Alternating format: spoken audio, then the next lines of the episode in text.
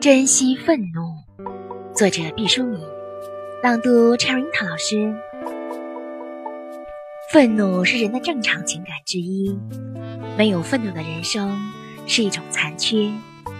当你的尊严被践踏，当你的信仰被玷污，当你的家园被侵占，当你的亲人被残害，你难道不会滋生出火焰一样的愤怒吗？当你面对丑恶，面对污秽，面对人类品质中最阴暗的角落，面对黑暗里横行的鬼魅，你难道能压抑住喷薄而出的愤怒吗？愤怒是我们生活中的盐。当高度发达的物质文明像软绵绵的糖一样簇拥着我们的时候，现代人的意志像被泡酸了的牙一般软弱。小悲小喜。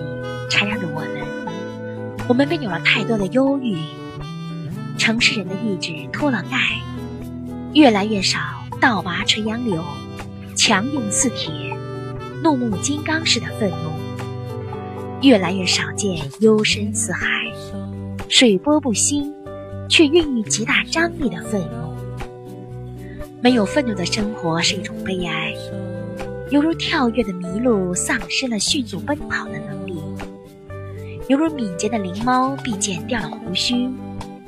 当人对一切都无动于衷，当人首先戒掉了愤怒，随后再戒掉属于正常人的所有情感之后，人就在活着的时候走向了永恒，那就是死亡。选自《预约幸福》。